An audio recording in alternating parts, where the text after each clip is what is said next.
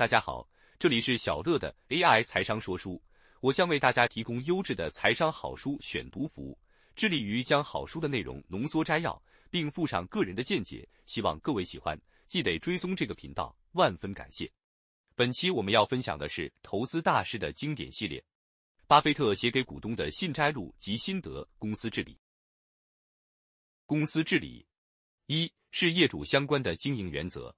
一虽然形式上我们是一家公司，但秉持的是合伙事业的精神。查理曼格和我是我们的股东，为是业主合伙人，并是自己为管理合伙人。因为我俩持有很多股权，不管是好是坏，我们还是控股合伙人。我们并不认为公司本身是公司资产的最终拥有人，因为公司只是一个管道，股东透过这个管道拥有公司的资产。我们希望各位是自己为一家打算永久持有的公司的股东之一。就像你和家人共同拥有一个农场或一套公寓的情况，我们是股东为投资伙伴，他们将资金托付给我们，而且这一托付可能是一辈子的事情。如果我们看好长期前景，短期股价波动除了让我们以诱人的价格增加持股以外，对我们并无意义。小乐心的，巴菲特强调的乃在于，投资人不应将持有的股票视为一张随时可买卖的凭证，仅观新证券价格的波动。而应以是业主的心态看待持有股票这件事情，而一家真正视股东为投资伙伴的公司企业，并审慎对待股东的权益，才是一家优秀的公司。二，我们的董事绝大多数将他们的个人财富投资在播客下上，一如我们的多数股东。如果公司经营不善，我们将自食其果。查理和我无法向各位保证公司将取得什么样的业绩，但我们可以保证。无论你选择在哪一段时间跟我们作伴，你的财富和我们的财富将同步完全波动。小乐心的，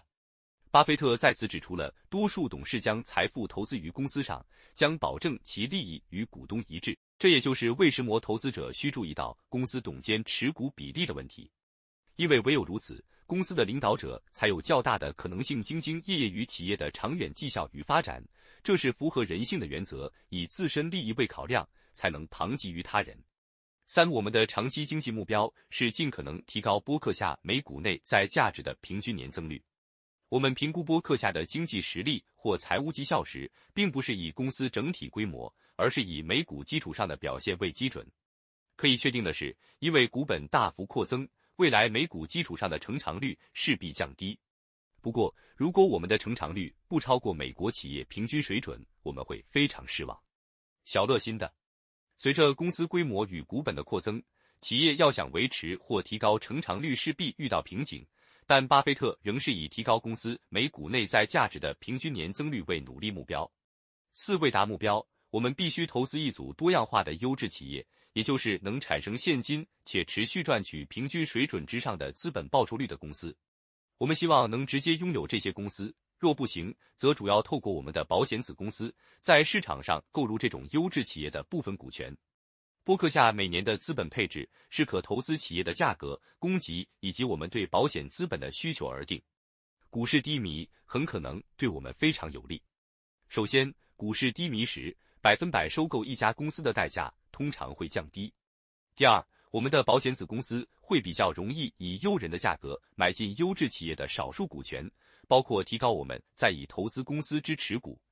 第三，此类优质企业有一些，如可口可乐与富国银行，常常回购自身股票。股市低迷意味着他们能以较低的价格回购，而我们也能因此获益。小乐心的，巴菲特投资优质企业的原则为能产生现金且持续赚取平均水准之上的资本报酬率的公司，他会以直接拥有或是购入部分股权的方式投资。虽然大多数的投资人均不可能直接买下一家企业，但若用收购企业的角度来评估一家公司的投资价值，也是值得思考的投资理念。另外，股市低迷提供了投资者有利的条件，得以用诱人的价格购得企业的股权。因此，投资人不应是股市下跌为洪水猛兽，反而要庆幸有大特价捡便宜的机会。九，我们觉得高尚的意图亦必须定期接受绩效检验。我们会检验自己保留盈余的决定是否明智，标准是保留一元的盈余，假以时日是否能为股东增加至少一元的市场价值。迄今为止，我们一直能通过这检验。我们将继续在五年期滚动基础上应用这项检验。随着播客下净值日益成长，要明智运用保留盈余也日益困难。若有一天我们无法以保留盈余创造额外价值，我们将把这些盈余发放给股东，让大家自行运用。小乐心的，巴菲特对于保留盈余的绩效检视，足证明其对于股东权益的重视。他认为，与其将盈余发还给股东，不如保留盈余，让公司可以为股东创造更大的价值。当然，发挥盈余的前提是公司再也找不到更好的运用方式。因此，我们就公司保留盈余的政策，也可以依照巴菲特的检视标准来看待。若是一家公司保留盈余之后，却为创造更好的绩效，也并没有将盈余发回给股东的打算，那我们可以肯定，这不是一家值得投资的好公司。执行常预测公司的业绩成长率，不但有骗人之嫌，而且是危险的行为。乐观猜测造成的问题，不仅是散播没有根据的乐观说法，更严重的是他会腐实质行长的行为。我们对于投资人有三点建议：第一，小心提防会计品质差劲的公司；第二，晦涩难懂的财报附注通常意味着管理层不可信赖；最后，对那些大肆宣扬盈利展望与成长预期的公司，应保持戒心。企业挑选董事时，应以商业头脑、对公司业务之兴趣以及是否倾向以股东利益为本为准则。我们认同奥美广告天才创办人大卫·奥格威的理念：如果我们每一个人都用比我们矮小的人，我们将成为一家侏儒公司；如果我们每一个人都用比我们高大的人，我们将是一家巨人公司。我们的长期竞争地位因为这些细微行动而增强时，我们称之为拓宽护城河。我由自身经验与对其他企业的观察中得出一个结论：经理人经营绩效以投资报酬率衡量杰出，产业因素远比管理表现重要。换句话说，你上了哪一条船远比你划船划得多有效率更重要。当然，无论身处的产业环境是好是坏，才智加努力总能发挥显著作用。几年前，我曾写到，声誉卓著的经营团队接手一家产业基本面以虚弱著称的公司，结果声誉不变的是后者。至今我的看法一点也没变。如果你发现自己上了一艘不停漏水的船，想办法换船，通常比费力补破洞有益得多。小乐心的，巴菲特指出，企业若处在糟糕的产业环境，即使经营团队再怎么努力，成效有限。